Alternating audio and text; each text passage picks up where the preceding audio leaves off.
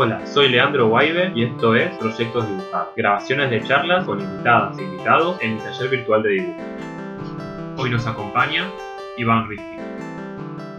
Bienvenido Iván, dibujante, editor. Contanos Iván, ¿en qué estás trabajando últimamente? O no sé cómo fue tu último libro que sacaste, Una ilusión de profundidad. El último lo saqué este con Y Comics, editado junto a Lean junto a Waibe. Se llama Una ilusión de profundidad y es una recopilación de dibujos e historietas que estoy haciendo en los últimos dos, tres años. Hay un poquito de cosas autobiográficas, hay cosas de un personaje que tengo que es Paranoid Boy, hay cuadernitos muy chiquitos, como cosas que fui haciendo en cuadernos, algunos en hojas A4, otros en hojas A3, cuadernos de bocetos, hojas sueltas, como un poquito de todo.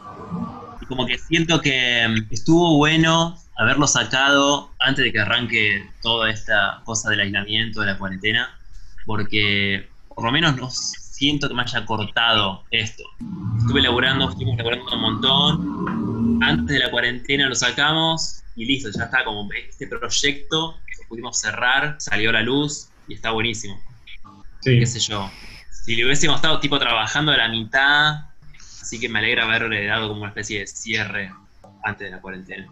Sí, sí, estuvo increíble eso. Contanos un poco cómo está compuesto el libro.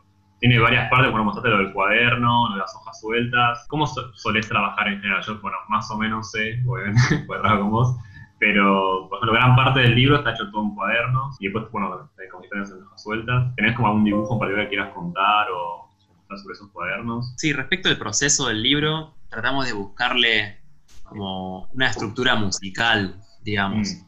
Que tal vez hay páginas que estaba muy sucio el dibujo o tal vez temáticamente es como medio trayero. Sí. Y después, no sé, dar páginas con un poco más de aire, por ahí intercalar lo que es historieta con viñetas, algo así Dejo poner al lado, poner cerca algo más libre, más dibujo, digamos, no tan estructurado. Como que también ustedes por ahí están más en esta sopa, en esta salsa, pero por ejemplo se lo mostré a Diego Párez, que es un personaje que admira mucho, es un dibujante muy zarpado. No le gustó tanto el libro porque él prefiere como algo más clásico, como viñetas, y le gustó más tipo Furniture Comics, que es otro libro que saqué, que es decir, tipo una historia de 200 páginas, o algo más, menos rebuscado en el concepto tal vez. Como es una historia, 200 páginas.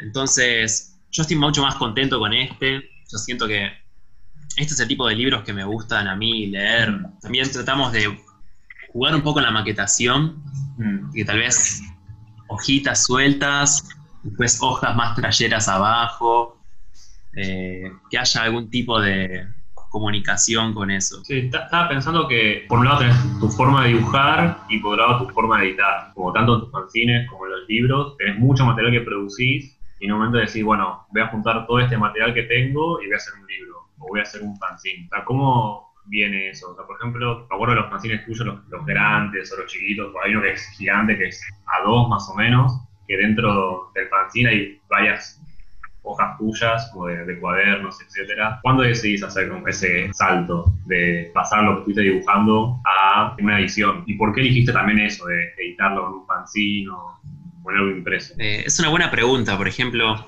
hace no sé, cuatro o cinco años cuando saqué un fanzine que era A3, decidí hacerlo así porque yo estaba viendo en la escena, digamos, en este pequeño circuito fancinero que participo, como que veía cosas como más tradicionales y tenía ganas de innovar desde el formato.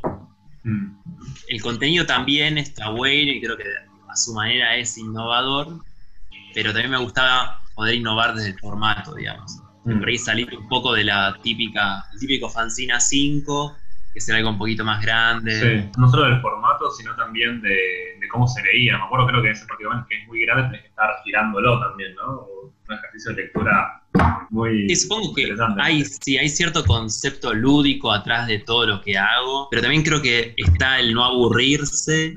Por ahí creo que se pueden complementar, digamos. Mm. Y también un poco por una limitación de recursos. Entonces, creo que o sea, todo eso conjuga en que, no sé, si había un espacio muy chiquito para poner un dibujo, Mm. lo pongo como sea, chiquito, y que si tienes que dar vuelta el fanzine, vas a tener que darlo vuelta, como es la forma en la que quise hacerlo. Y creo que también implica eso, como romper ciertas estructuras, Sí, como que sea un poco divertido y uno se pueda divertir. sí. A vos siempre te gustó también llenar todo, ¿no? Como hay un espacio en blanco, mucho margen, ahora voy a meter más cosas, hay que aprovechar todo el espacio. como- Sí, sí, es una tendencia que creo que de a poco me fui calmando, fui como encontrándole cierto placer al blanco, Sí. pero sí tenía como una especie de horror vacui como muy grande. Sí, en este último libro hay muchas páginas muy minimalistas ¿no? Como hechas con un solo trazo, tal vez te recorre todo el dibujo. Sí, sí, es- No, estaba pensando como esa forma de dibujar tuya, que también parte mucho de, agarras un virome y te pones a dibujar, como que vas tomando algunas notas y arrancás. Pero siempre hablamos eh, el viernes con, con Roberta, que ella tenía dos formas de encarar los procesos, una como le llega un trabajo y otra tal vez más por acumulación. Yo estoy haciendo como muchos de, bueno, hay cosas tuyas que también te, te las encaras poner revistas, para fierro o otras revistas, y hay veces que también vas juntando material y de repente haces un fanzine y etcétera. Y todo ese material que vas juntando me encanta la frescura que tiene, que es todo muy espontáneo, que surge como la necesidad de dibujar, también que abrazás el error todo el tiempo. sí, está bueno eso que decís, que yo creo que me considero, no sé si tanto dibujante, sino como tener ganas expresar ciertas cosas Mm, y utilizo el dibujo como esa herramienta. mm. digamos. Hoy utilizo, utilizo las historietas, si querés, de alguna manera. Como, no sé, ahora estoy con un proyecto nuevo, tengo como un, esto, un cuadernito anillado, no sé cuántas páginas tiene, capaz que tenga 100 o algo más. Estoy como usando un medio método parecido para otro libro que hice, que es agarrar una página random y hacer cosas, y Lindo. poner textos, combinar un poco lo que escucho, lo que soñé, lo que leo, Mm. y como que de, de alguna manera que conviva eso y buscarle después, por ejemplo, me voy a bañar y después, no sé, tenemos algo así, Qué lindo. Qué lindo. pero no sé si me considero un dibujante virtuoso, o sea, me gusta lo que yo hago, me divierte y creo que puedo comunicar ideas, me sirve. Siempre estoy en la búsqueda de nuevas herramientas, nuevos enfoques, de probar cosas diferentes, pero la verdad que no me vuelve loco el virtuosismo. O sea, hacer una representación 100% anatómica de un cuerpo no es mi búsqueda. Sí. No la desacredito en otras personas, pero solamente no es mi búsqueda. Hay varios tipos de virtuosismo. Vos tenés un virtuosismo como más gestual y visceral, tal vez, y después está el virtuosismo de ese que hace la copia perfecta de Miguel Ángel. No sé, no sé si eso es virtuosismo tampoco. A mí eso no me genera nada particularmente. Siento que es algo más, mucho más virtuoso lo que haces vos. Sí, lo que yo siento, ponele, que tiene en común mi obra con la tuya, es que, o sea, hacemos historietas porque creo que tenemos ganas de expresar ciertas cosas, Mm. pero no sé, como que somos experimentadores de la historieta porque sentimos que tenemos, nada, ganas de comunicar algo que tal vez esa estructura básica no nos conviene o no nos sirve tanto, entonces buscamos como alternativas y variaciones y exploramos eso. No sé, no es que, no es que somos tipo experimentales por, por hacernos los locos, porque sí, no que tenemos una búsqueda personal, tenemos ganas de expresar algo, me parece. Sí, estaba pensando que tus historietas están bastante mezclado todo lo, todo lo que pasa. Hay unas que son un poco más separadas, están más separadas con el formato clásico, como un cuadrito con L, pero también la mayoría está mezclado por todos lados, las palabras, con la imagen. Y también me acordaba eso que decías de que pones cosas que escuchás o canciones. Tenés unas que de repente tiene algo anotado que has escrito en una cuenta de algo o algo así, también como le incorporás a eso. Eso está, muy bueno. ¿Cómo dibujar? ¿Cómo, es, ¿Cómo se trata de dibujar? Unos años atrás cuando te conocí, tenías un trabajo de muchas horas, dibujabas en, en hojas sueltas que encontrabas atrás de un recibo de tal cosa, ya muchos cuadernos y dibujabas en esos espacios. Sí, eh, trato de no ponerme presión a la hora de dibujar. Estoy cinco horas frente al tablero y tampoco tengo un tablero de dibujo en mi casa. Por ejemplo, cuando hicimos fragmentos de distorsión, muchas páginas de historieta las fui haciendo mientras jugaba a un videojuego, mientras se cargaba la pantalla, cosas así, Mm. digamos. Entonces había, había como algo de la inmediatez y de querer Mm. comunicar algo rápido, querer transmitir una idea pero rápido y que salga con un trazo natural y espontáneo. Mm. Eh, y si bien ahora no juego más ese videojuego, era el Dota 2, qué sé yo, que, creo que quedó un poco en mi cabeza esa forma de laburar. Y la verdad que me siento cómodo. Y es eso que estábamos hablando antes, como que esta forma de por ahí tener una hoja ahí tirada. No sé, estás cocinando, tipo, metes la comida en el horno, dibujás un poco, haces trazos, después seguís. No me, no me aburro otra vez con el tema del lúdico. Siento que puedo trabajar algo así como de apartes. Y tipo este que mostré recién, este proyecto anillado, qué sé yo, también. Tipo, lo tengo ahí siempre a mano, me levanto, me acuerdo un poco del sueño y tal vez anoto algo y dejo que se vaya construyendo así de apartes. Ah, fue bueno eso. Pensaba que muchas cosas que hiciste se hicieron muy poco tiempo. Agarro esta página, la dibujo un poco, en el tiempo estoy esperando, pues agarro otra. Que también está re bueno eso, porque a veces uno piensa que, bueno, para hacer un dibujo tengo que tener cinco horas, entonces no me siento. Y vos estás un ratito ahí, un rato muerto. Cualquier cosa que hagas, todo se suma a tu obra. Todo puede ser utilizado como para eso, con un libro, una revista. También cuando hicimos el libro, el último, fragmentos, me mostrás todos cuadernitos, o mira este cacho que tengo acá, tengo este pedazo de cosa que me gusta, me gusta un poquito este pedazo de acá abajo que se puede utilizar. Como no importa todo lo que hagas, como todo sirve, ¿no? Que es un, un- puede ser la tapa de un libro después. Sí, creo que tenemos como una, no sé, no sé si que soy medio millennial, esta cosa de crecer con Facebook o con Fotolog. Siento que me dio libertad a la hora de poder editar algo. No sé, trato de no ponerle límites a mi obra. Todo lo que yo produzco siento que es válido para un libro. Este libro último que editamos, como que, si bien decimos que es un libro de historieta o de dibujos, pero creo que pusimos muchas más cosas. A mí no me pesa o no me hace ruido meter en una misma bolsa todo lo que fui haciendo, digamos. O sea, tampoco es todo, es una selección, pero me refiero a formatos, historias, soportes, qué sé yo, como poder ponerlo todo ahí, unificarlo. Parece que queda un producto interesante. Bueno, Santi lo había propuesto un sector del podcast que se llame Mostrar tu cartuchera. Me encanta. Consiste básicamente en que muestres con lo que trabajas. Sí, sí, sí, a ver, que me. Amo, me encanta. Siempre dibujo, bueno, más ahora en la cuarentena, obvio, ¿no? No tengo una cartuchera, tengo por ahí una cajita con muchas cosas, pero la posta es que tipo el 95% de las veces no la uso y uso estas dos cosas. Uso una Biome Vic, creo que es Vic Cristal finito, negra, y después uso un estilógrafo descartable, cualquier marca, este es un Edding, y me gusta usar este que es 005, que es de los más finitos que vienen. Nada, como que se complementan. Y después con la edición en el escáner y los retoques en Photoshop se van complementando. Y nada, básicamente son mis dos materiales esos. Lápiz Sí. también a veces. O sea, siempre dibujas directo, tipo sin hacer un boceto, siempre agarras la virome o el estilógrafo y haces un, un dibujo. El 95% de las veces sí, salvo que sea como un dibujo medio solicitado, un encargo de tapa de libro o algo así, que ahí sí me puedo poner un poco más careta y puedo llegar a hacer como... sí, como para hacer las cosas que hago siempre, no, no lleva boceto. Como más honesto o como más directo, no hacer boceto. Como que se ve más tipo tu trazo verdadero, tus cosas. Sí, a mí está tan me pensado gusta- y procesado el dibujo. Sí, a mí me gusta elaborar así. Si llega a ver algo que por ahí no me cierra tanto, a ver, mira, acá hay como un sticker pegado. ¿Lo llegan a ver? Sí. Ah, muy bueno. O sea, de hacer planchas de stickers para vender, a veces quedan como los bordes blancos y los guardo para emparchar, digamos, para estas Bueno. cosas. Muy buena idea, muy bueno. Sí.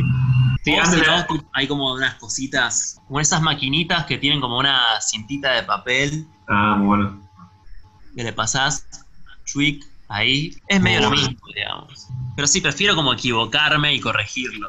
Vamos a tener el uso de la virome, ¿no? Como herramienta de dibujo. Es la más usual.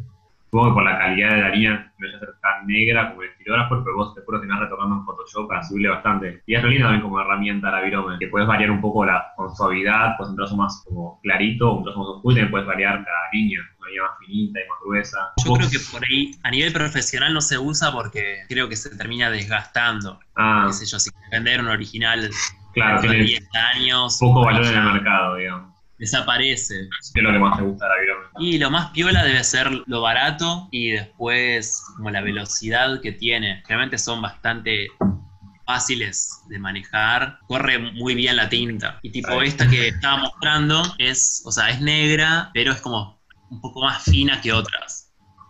Y yo la suelo usar, digamos. Quería hacer una pregunta. Recién antes hablabas como tu forma de trabajar, que me encanta, o sea, está buenísimo. Yo la noto, no sé si es la palabra, pero la noto como una forma muy relajada, como bueno, dibujar mientras se carga un jueguito o ir probando si tengo una idea, ir escuchando. Y eso a la hora de que te pidan hacer algo eh, para alguna revista o qué sé yo, cómo choca en vos, como bueno, me pidieron esto, veo cómo lo puedo hacer, te choca a veces, no sé, me imagino cuando hiciste lo de Aguinaldo, creo que tenía como una temática, eh, no me acuerdo cuál era, ansiedad, creo. Trabajo y ansiedad, sí. Sí, y eso a la hora de, de- de trabajar como trabajás cuando querés crear cosas así más libres, te choca un poco, como, uy, bueno, me pidieron un tema, tengo que concentrarme, no sé. Buena pregunta. Por ejemplo, cuando hice dos tapas de libros, de novelas, en ese caso no estaba boludeando, digamos. Sí, fui como pensando una idea, hice unos bocetos, se la fui mostrando a los autores de los libros a ver qué le parecía, y me fueron diciendo cositas. Cuando me puse, me senté y estuve como un poco más enfocado en eso. Pero, por ejemplo, para el aguinaldo, el aguinaldo tuve cierta libertad. O sea, si bien o el, el eje de la temática era trabajo y ansiedad. Era una historieta de dos páginas y tenía libertad en cuanto a viñetas y colores, etcétera. Ese por ahí sí fue un poquito más libre. O sea, en ese momento estaba Claro. trabajando para la feria del libro y cuando estaba atendiendo estaba como pensando cosas, cosas para poner, de la ansiedad, del trabajo. Tenía siempre como un papelito en el bolsillo donde anotaba cosas y después como que las fui acoplando y buscándole una vuelta a que cierre una idea. Claro. Entonces sí, no fue tan, tan libre. Me suelo enfocar un poco más, cuando son un poco más, no tan personales. Pero la verdad que, tipo, estoy reconforme, tanto lo de Aguinaldo como las tapas del libro que fue de Manija, JP Sowi, y Chau, Chau, Chau, de Florencia Gómez, la editorial Conejos. Así que estoy conforme con eso, me, me encanta cómo quedó. Eh, sí, a mí, yo de mi parte, cuando veo eso, es muy, está muy bueno porque no sé si te das cuenta, pero no se nota mucho como esa diferencia de, bueno, para esto tengo más libertad y para esto tengo que pensar en, en algo y como enfocarme en algo. Y eso está, es- siento que es como algo a veces difícil de lograr, o a veces que me cuesta, Sí. pero, pero a vos te sale bien. Gracias, pero en verdad como que es un trabajo que también que vengo aceitando, porque ponele que mi primer fanzine fue en el 2008, más o menos. Claro. No, 2008 no, 2011. Sí, mi primer fanzine fue en 2011 y ponele que de ahí hubo unos pequeños encarguitos, cositas pequeñas y me costaba un poco más cazarle la vuelta a esto.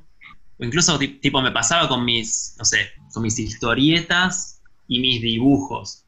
Como que había cierta distancia, como que mis cómics eran más caretas, no sé, menos jugados. Era, a ver si tengo para mostrarles. Dale, genial.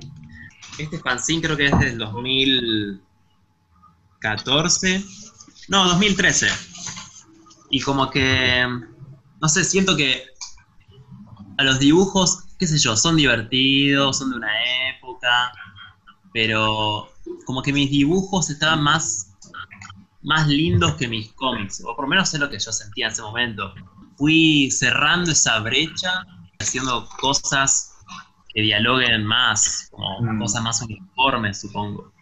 Claro, claro, claro. Es que en el cómic también sentías que tenías que comunicar más, tal vez, o de alguna forma, como que se entienda más de alguna forma cómo funciona, que el un poco más libre, sentías... Sí, creo que no, no era capaz en ese momento de darme cuenta. Dicho de otra manera, sí era eso, digamos. Sí, tal cual. Como que me ponía tal vez demasiados presiones, como seguir una estructura o, no sé, no tener tanta libertad en los cómics. No sé, me Mm, ponía careta al pedo. Sí. Sí, ahora siento como que el límite entre cómic y dibujo tuyo está como súper difuso. Como en cualquier momento, cualquier dibujo tuyo, como es tuyo puede convertirse en un cómic y, y al revés. Homogéneo, no homogéneo, pero como- Sí, como que cerré esa brecha, digamos. Sí. ¿Y, y qué onda es el primer fanzine que contabas? ¿O Este no? que estaba mostrando es uno más nuevo, Ah, Pero creo que el primero que hice, sí, es. A ver. Esto me da un poco de vergüenza hablarlo. Pero pequeña cajita de masaje al ego, digamos. Una caja con todas las publicaciones que hice y que colaboré. Eh, qué sé yo. No hay que creérsela. pero También está bueno de vez en cuando, no sé, recor- autorrecordarse lo que uno hace y lo que uno le queda por hacer. sí. A mí me parece igual súper útil también ver eso. Como también como para saber cómo quedó, decir, che, esto que hice acá me gustó, tal puedo... Sí, o decir, no sé, por ahí esto me gustaba, lo que estaba haciendo, qué sé yo. Sí, yo a veces con los cuadernos a veces, como miro los cuadernos viejos cada tanto, digo, ah, esta cosa que hice acá, eh, zafa, ¿eh? No sé. Se quedó una cagada hace cinco años, pero ahora lo veo y digo, epa, Sí, como la vida misma. también. Este es el fanzine. Me harté. Este es el 2011. Y lo hice tipo. Acá dice, hecho en una hora y media, Ah, increíble. a la madrugada. Eh, y nada, es un fanzine de una época, supongo.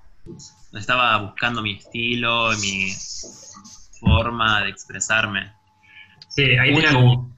Sí, Muy heredero de Liniers. sí, me acordaba de eso también. Y me acuerdo también, va, cómo me contabas que lo repartías en Crack Bam Boom, ¿era, no? Sí, sí, tal cual. El primer Crack Bam Boom que estaba tipo fancineando Pedro Mancini, que no lo conocía, Natalia Lombardo, como varios que después fueron amigos. ¿Cuál fue el momento te sentiste cómodo con tu dibujo? Pues yo pensé que al principio que en una escuela de Rosario que es re tradicional también. No sé, ¿cómo, cómo fue ese salto de que te hagan dibujar así la anatomía humana, romper todo y hacer historietas a tres que se giran para todos lados? Qué sé yo, supongo que esto que hice acá, en ese momento me gustaba y me sentía cómodo para poder expresar lo que quería. Pero ponele, ya había dejado esa escuela de dibujo más anatómicamente correcta.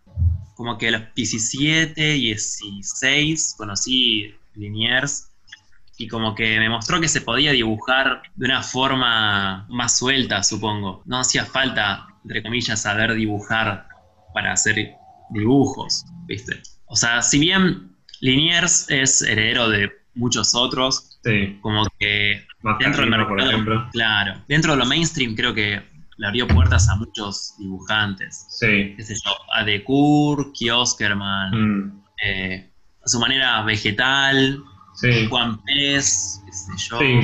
Sí, Juan Murúa también. Así que nada, creo que nos dio esa libertad. A partir de ahí fui como buscando los recursos y la forma de sentirme cómodo al dibujar. Creo que uno siempre pasa por crisis, uno siempre puede decir, ah, no, lo que estoy dibujando es una garcha, quiero quemar todo. Y no sé, en mi caso, por ejemplo, nunca quemé dibujos. Me dio por quemar cuadernos o cosas así. O sea, si alguien lo quiere hacer, está bien. La verdad que son periodos que uno atraviesa. Me acuerdo un momento vos siempre preguntabas, me preguntaste a mí y a varias personas más sobre qué haces con tus dibujos. Como que era una pregunta, algo que te preocupaba. Que vos guardabas todo y preguntabas también qué hacía con mis dibujos, si los tiraba o no. Y así con varias personas más. Eh, Ya. No, ¿hay, dibujos no, que, ¿Hay dibujos que tiraste igual o, pues yo sepa, juntás casi todo lo, lo que puedas, ¿no? Sí, guardo bastante. em, tal vez ahora estoy dibujando más en cuadernitos, no tanto Mm. por ahí en hojas o cositas muy sueltas, pero sí. O sea, capaz que haber tirado algunos dibujos, pero nada, como muy chotos o muy extraños. Mm. O... Sí, suelo guardar bastante mis dibujos. Yo creo que desde que empecé a pintar con acuarela guardo más porque me da cosa romper ese papel. Pero yo me chico rom- rompí un montón y me encantaba. Ah, Sí, mirá. Sí, sí. Yo también, ¿eh?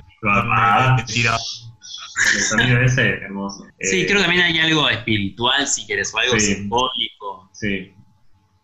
Lo banco. Y Pensaba, no, hablaste de tus cuadernos. Eh, ¿Tenés algunos cuadernos tuyos para, para mostrar? Dario. Esta es la otra caja de masaje alegre llena de cuadernitos de bocetos. Y hay de todos los tamaños, o sea, más que nada son tipo así, que sería más o menos. Ay, mini. A6. Como hay muchos. Hay unos más chiquitos que son como más tiernos. Estos son tipo la mitad, sería A7. Ah, re- Este es uno, digamos, este es el otro un poquito más chico. Y nada, acá creo que, o sea, le usaba mucho estos cuadernos así chiquitos para dibujos y también para textos. Mm. Textos que se me ocurrían o a veces usaba para las letras de una banda en la que canto. que se Mega llama Forma. Mega Forma. Entonces, también es una recopilación de cosas que escuchaba, sentía, soñaba, como un pequeño caleidoscopio de muchas cosas. Pensar también, los cuadernos son todos cuadernos comunes, no es que ninguno sea, bueno, tal vez algunos sí, pero no es que hay unos un cuaderno de dibujo ultra especial de 300 gramos y cosas de ese estilo. Como el cuaderno como de barrio chino. Sé, pensaba un poco que la vez pasada Roberta hablaba como del papel, como de cómo cada papel cambia cuando dibujás o se grabado, etcétera. Y vos eh, sos ah, lo opuesto casi, que cualquier soporte, como lo puse a utilizar, como le agarras esa vuelta siempre. Banco, si un dibujante quiere mejor soporte para su trabajo y lo decide usar, me parece que está buenísimo. Un poco por los materiales que yo uso, son la estilógrafo. No hace falta invertir tanto en un buen soporte. Entonces sí, la mayoría de estos cuadernitos son comprados en el barrio chino o en un super chino. Hay algunos que tienen alguna hoja más linda, entonces por ahí me permite usar acuarelas Mm. o aplicar agua, no sé. Eh, pero al ser mayoría de virome, una hoja tranqui se la banca, digamos. Por ahí algunos, si es muy mala la hoja, no me deja usar del otro lado. Ah, ok. Es una contra. Pero a veces también lo hago y ya fue. Mm. Como- Por ahí también puede pasar que los cuadernos así chiquitos los use como para bocetear una idea que después hago en otra hoja. No sé, un encargo o para bocetear la tapa de un proyecto. eh, una idea así como un esbozo de algo y después vamos como a la hoja posta. Tipo handmade, o sea, lo hice yo que es una postal de gaturro que no sé de dónde la saqué, el paseo de la historieta me parece. Como agarré una hoja de compu, la dividí en cuatro o ocho, qué sé yo, hice un mini, mini cuadernito fanzine con eso. Muy lindo. eh, Eso, como claramente me gusta Gaturro, así que está bueno. así que, nada, qué sé yo, como tener también esa libertad. No sé, siempre fui medio a, a hacer las cosas, tal vez sin pensarlas tanto, capaz eso es medio malo, Mm. pero no sé. Me gusta cantar ciertas cosas, bueno, hagamos una banda. Me gusta editar cierto material, como ya fue, hago fanzines y después hacemos webcomics. No detenerme tanto en la página en blanco, digamos, sino medio abalanzarme a la pileta y ya fue. No importa. De última aprenderé a nadar ahí en la pileta, no sé. Buena frase. No, no, trato de eso, no detenerme tanto. Porque creo que soy alguien que se maquina demasiado en la vida. Entonces, no me voy a maquinar con el dibujo porque sé que no voy a hacer nada si me maquino. Entonces, trato de hacerlo lo más light, sin presiones y divertido. Mm. Y nada, eso. Sí, pero aún así, todos tus cómics particulares son muy reflexivos. ¿sí? Terminás de pensar cosas en el dibujo. Cuando vos estás pensando, empezás a escribirlas y a dibujarlas y terminás de resolver también ahí en la misma historieta esa o unos dibujos, entonces es súper lindo también. Sí, eso se ve mucho en una ilusión de profundidad, o sea, en el último libro, Mm. como que hay muchos, muchas historietas o cosas que creo que trataban de... Yo trataba de dar una respuesta a ciertas cosas que me estaban pasando o a ciertos interrogantes y lo fui resolviendo con el dibujo o me fue dando pistas el dibujo para después resolverlos. Eh, no sé, como que me gusta eso, me, o sea, me gusta el dibujo como una especie de campo autorreflexivo, no sé, como un lugar donde uno está metido y pone como ideas en una cacerola, va revolviendo y de repente encuentra nuevas cosas, se descubre un poquito a sí mismo. No sé, con lograr eso creo que es un montón, me parece. Sí. Y sí, o sea, viste como muchas otras personas que utilizan su personaje para resolver cuestiones que tienen ellos mismos, no sé, Mm. Bowie con sí es medio eso también, o sea, Sí, eh, como se creó esa figura para tratar o para darle respuesta a ciertas cosas que tenía el chabón ahí en Mm. su cabeza. Creo que eso, no sé, por lo menos como creador está bueno y de última si después podemos conectar con otras personas y algo que sea uno que nos contesta, que nos devuelve la Mm. pelota, es un montón, me parece. a diferencia de Bowie, que bueno, la canción también, el proceso de una canción es más frío. Porque bueno, la compuso, escribió la letra, modificó la letra, no sé qué, se produjo, masterizó, etcétera. En cambio, en tus historietas se ve cómo fuiste pensando eso, se ve todo el desarrollo. Vos ves tu página y se ve todo tu proceso creativo y cómo fuiste pensando. Cómo, no sé, te un rato muerto, entonces hice este dibujo y bueno, hice un gato en un costado mientras terminaba resolver lo siguiente y se ve todo reflejado en una sola página. Solo puede pasar ahí en un cómic o en un dibujo. Sí, es como, me gusta ese tipo de obras, como que tal vez siento que la narrativa, como el género diario íntimo, epistolar, tiene cierta relevancia, pero que en cambio tipo en la historieta es como visto con más, con ojos más malos, no sé, con más desconfianza. La verdad que no sé, me parece que ya una boludez ponerse la gorra en estas cosas. Que es verdad que en la escritura también se ve un poco esto de cómo, sobre todo en la que es escritura automática, ese tipo de escritores, que se ve un poco de cómo van desarrollando su pensamiento, pero eso tenés que leerlo. En cambio, en el, dibujo vos enseguida ves el dibujo y aunque no lo hayas leído de entrada, te llega toda esa información, sabés como que acá hubo un debate, pasaron cosas. Mirá, muy interesante eso que decís porque se relaciona con esto que este documental de Heidi Who habla de algo de eso, que Chris Ware, el dibujante, Sí. hablaba de, de la composición de páginas de historieta.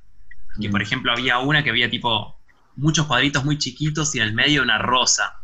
Y como que él decía que él estaba muy pendiente de eso, como de lo que primero ve la persona, apenas tipo da vuelta a la página y ve, y después como la composición de cada una de las partes. Y es lo que decís vos, digamos, cuando apenas abrís, ves esto, y después ves cómo se va relacionando, digamos. Y después eso también, me parece que está bueno nutrirse de muchas cosas, experiencias de vida y después también de, de ver películas o escuchar música, no sé, como no quiero decirles vean esto, o sea, que ya lo dije con el traten de agarrar toda experiencia que puedan, pero tampoco se pongan la presión. Mm. Qué. Pero nada, qué sé yo, creo que constantemente están pasando cosas Sí. y está bueno poder transmitir eso o ver qué, qué nos cómo nos transforma eso. ¿Cuáles son las cosas que más te gustan? Por ejemplo, ciertas figuras o ciertos autores que me gustan mucho porque me gustan más que otros. Qué sé yo, también pongo, no sé, Barrows y Brian Eno y David Bowie tienen en común esto de querer medio romper el lenguaje Mm. o como expresar esto que decíamos antes, dudas de ellos mismos a través de un medio de expresión, sea la Mm. música o sea la escritura. Eso me interesa, pero por ejemplo, no sé, Henry Miller, que es un autor de novelas, me encanta. Siento que también a su manera lo logra. Me gusta eso, supongo, poder transmitir algo de una manera muy personal, con un estilo bastante único. Qué sé yo, por ejemplo, Bowie, ya que hablábamos de él, como que usaba el rock and roll para llegar a la fama o como para transmitir sus ideas. No sé si era fanático o si quería ser un rockstar.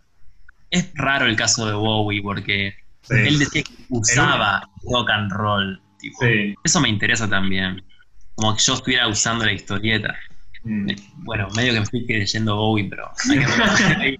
Y nada, pensar también eso de, bueno, que Bowie y Eno querían también romper un poco con esa idea de la música más comercial y le gustaba más como verla como las artes plásticas o algo así, como encarar una pintura era distinto de como si encarar una canción, ¿no? Tradicionalmente. No, por en caso, viste este libro que tengo que se llama Furniture Comics, que es un concepto de la música. Brian Eno y gente así que hacía música ambient, como si fuera un mueble de la casa, un furniture, digamos, la furniture music. Pero tampoco es que mi objetivo era hacer que el libro sea mueble o algo así. como que me gustó ese concepto y me lo apropié, digamos. Sí, supongo que esa cosa de usar el sentido, ca- cambiar el sentido de las cosas. O, Sí, hablemos un poco de, de Furniture Comics, porque es tu primer así relato largo que hiciste, que estaba hecho en una página con cuatro cuadritos cada una, y para editarlo decidiste romperlo y ponerlo un cuadrito por página, ¿no? Y aún así Claro. se ve como en la parte de los costados fragmentos de otra página. Me pareció una decisión de edición muy buena. Una forma de resignificar también lo que ya trabajaste, como aportarle en la edición como más carga tuya, siento. la historia, digamos, de esa, de esa historieta es este cuaderno, un cuaderno A5 también comprado en un chino. Lo fui dibujando también así como por partes, por ahí, no sé, arrancar de la página 1, hacer la página 2 y después la 25, Mm. después la 30, y después como ir buscando la forma de que se linkeen esas cosas, conectar las historias o las páginas. Y cuando lo terminé, lo iba a editar, qué sé yo, después medio que me separé, estuve con la cabeza en cualquiera, y lo Mm. dejé como ahí en stand-by, y lo retomé recién en el 2019, lo retomé dos años después de, de terminarlo, transformé ese formato A5 en un formato A6 como más chiquito y como dividiendo cada página en cuatro. Y al mismo tiempo como jugando un poco con la composición de página, la maquetación, de que tal vez haya partes que se leen dos veces o más. No sé, como algo medio una lectura en loop o con eco, como si fuera, no sé, un river, un efecto de river en la música. ¿Cómo es el efecto ese? No, no conozco. El efecto de River es como el eco, digamos, cuando Ah. se repite. Entonces, nada, como que quedó esto y el formato creo que está buenísimo. Eh, la historia Sí. es divertida. Sí, es medio mentiroso, supongo que tiene 200 páginas, porque, o sea, el- la cantidad sería 50, pero creo que es más llamativo decir que tiene 200. Tiene 200, es un libro de 200 páginas. no sé. creo 200 De páginas. ¿Cómo surgió? No importa. Sí. Es das secreto, ¿sabes? también la tapa de ese libro es muy linda. ¿Cómo, cómo fue que, que le hiciste? La tapa es una composición, digamos, de varias partes. En principio agarré esta trama color magenta, que en verdad era blanco sobre negro. Era como la parte de atrás de un sobre que me había encontrado, no sé si en la calle o qué. Y lo agarré, lo edité en Photoshop, quedó en magenta. Y después la otra parte es el personaje este, Paranoid Boy, Sí. como dibujado en una hoja cuadriculada y después partido en cuatro y estas partes como cambiadas. Hermoso. Y creo que tiene un impacto visual, Sí. me gusta. Y después había un dibujo acá en la contra y le saqué el dibujo y dejé el texto que dice Stay Awake. Me gustaba Bueno. como solamente una contratapa que diga eso. Sí, re lindo.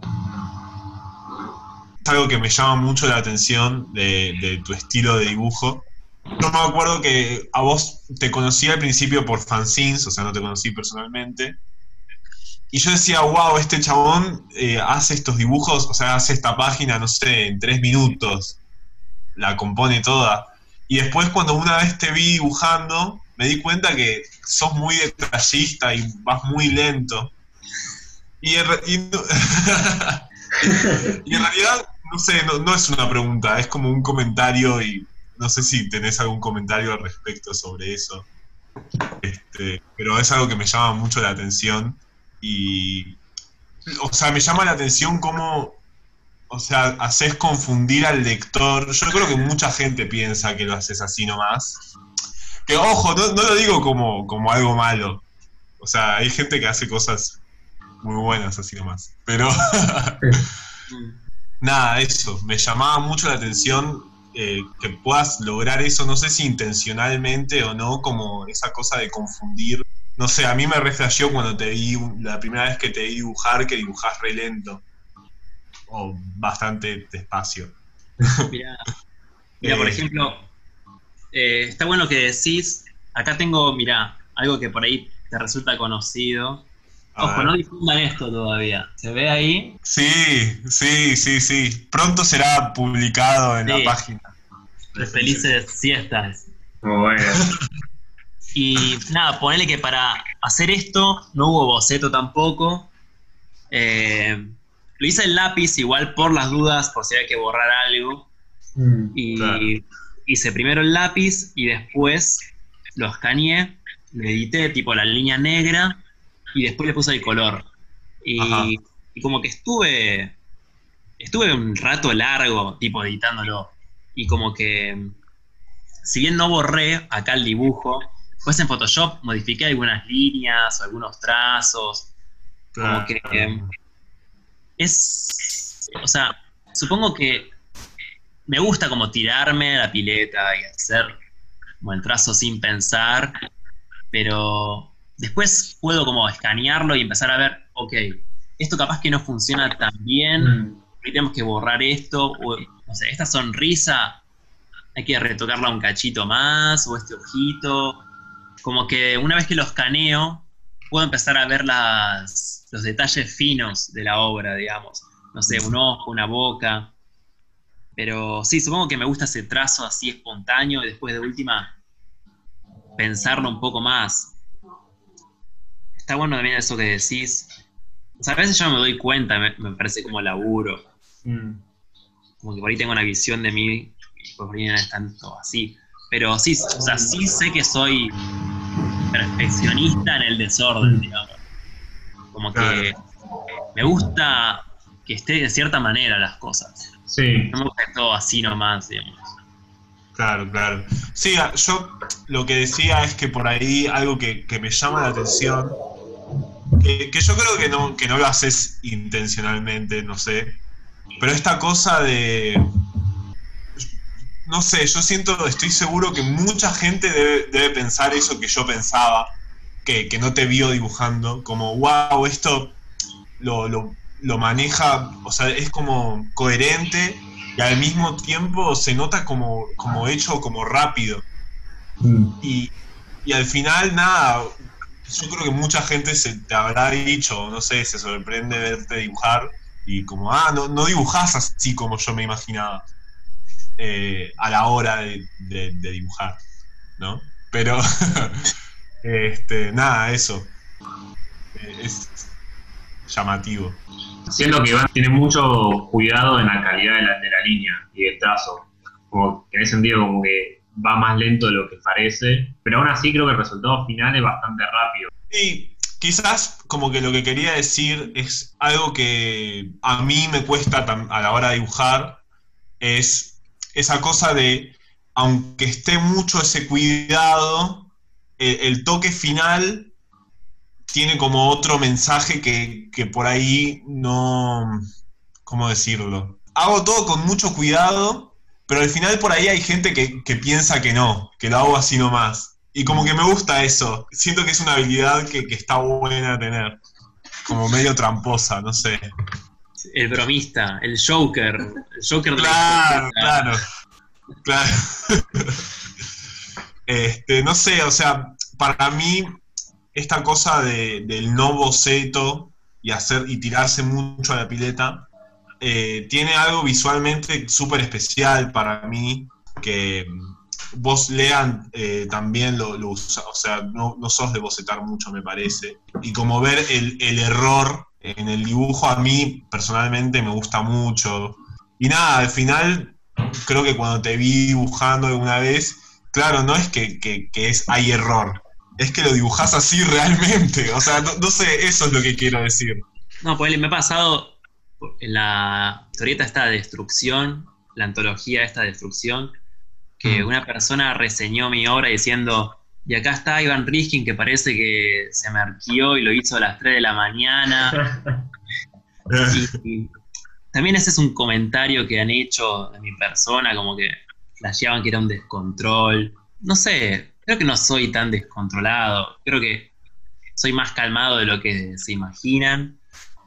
Y capaz que un poco mi dibu- el dibujo es ese, como mi campo de juego y para poder exorcizar mis demonios y mis cosas y Claro. no sé, para hacer locuras para no volverme loco, básicamente. Sí, muchas veces pasa eso, ¿no? Con, con los artistas que a veces ves su obra y, te- y no te conoces la obra del autor y lo miras después y dices, ah, pero este tipo no tiene nada que ver, no, no me lo hacía ni un pedo. así. Sí, sí. Sí, a mí algo que, que siempre me gusta ver en, pintores, o incluso también a veces es, es re interesante escucharlo en, músicos, ver los bocetos o, o escuchar, bueno, en, en la música como escuchar las grabaciones tipo las maquetas, no sé cómo se dice, como las pruebas de sonido. Yo siempre que veo un pintor que me gusta mucho, pongo en Google el nombre de pintor, bocetos, imágenes, y, y busco. Porque creo que también se ve otra parte del trabajo Mm. cuando, pones, cuando haces eso. Está bueno, nunca lo hice a eso. Por ahí sí me engancho a ver videos o entrevistas de los artistas que me gustan, pero así como bocetos de pintores, está bueno, lo voy a, lo voy a buscar. Sí, sí, es re interesante porque, nada, creo que te da otro punto de vista también de, la, de, cua- de alguna pintura que te gusta. O, ¿Y tipo de alguno en particular que te haya sorprendido o algo? Eh, uf, no sé, ahora no, no me acuerdo, pero en un momento, en, en un momento a principios de la cuarentena, estaba, Otra vida era. sí, sí, sí, sí. Estaba muy enganchado con el expresionismo alemán y toda esa onda. Y distintos artistas de esa época busqué bocetos y hay algunos, ahora no me acuerdo uno específico, pero había unos que estaban muy copados, como cosas así hechas a lápiz o con grafito. Antes en un momento vos mencionaste que tipo tu forma de dibujar un poco era como cuando haces un dibujo tipo mezclar por ahí lo que estás leyendo o un sueño que tuviste o algo que te interesa en el momento. Y en ese sentido, ¿sentís que por ahí tus dibujos y tus cuadernos son como una especie también como de, ponele muy entre comillas, como diario íntimo, como en donde volcás tipo tus intereses y pensamientos y cosas y eso se termina transformando un poco como en tu dibujo o tu obra? Sí, o sea, definitivamente. No es que yo era alguien que hacía diarios íntimos de pibe y como que me quedó esa, esa práctica en los cuadernos, sino creo que eso fue ganando importancia en mi vida. De alguna manera lo fui llevando a los cuadernos, a mis dibujos, digamos. Como que hace cinco años por ahí no le daba tanta bola a eso. Ahora estoy un poco más paranormal, eh, no, no sé, como contemplar un poco todo lo que sucede a mi alrededor y todo lo que percibo, digamos, lo que puedo llegar a experimentar, a percibir y volcarlo al dibujo. Y no sé, creo que en mi caso me gusta cómo queda. Capaz que eso, como ese approach a las cosas, capaz que no lo hago para todos los dibujos, por ahí, no sé, para una tapa o un encargo, pero si es como, no sé, el cuaderno de bocetos, ahí sí, doy esa libertad de tirar todo a la olla, digamos. Y sí, funciona como un diario íntimo. Si quieren conocer algo más de mi laburo, preguntarme más cosas, mi Instagram, ¿quién es Riskin? Pueden buscarme y preguntarme cosas de drama. Gracias, Iván, por, por venir al taller. Y, No, bueno, por favor. Un, un placer. placer.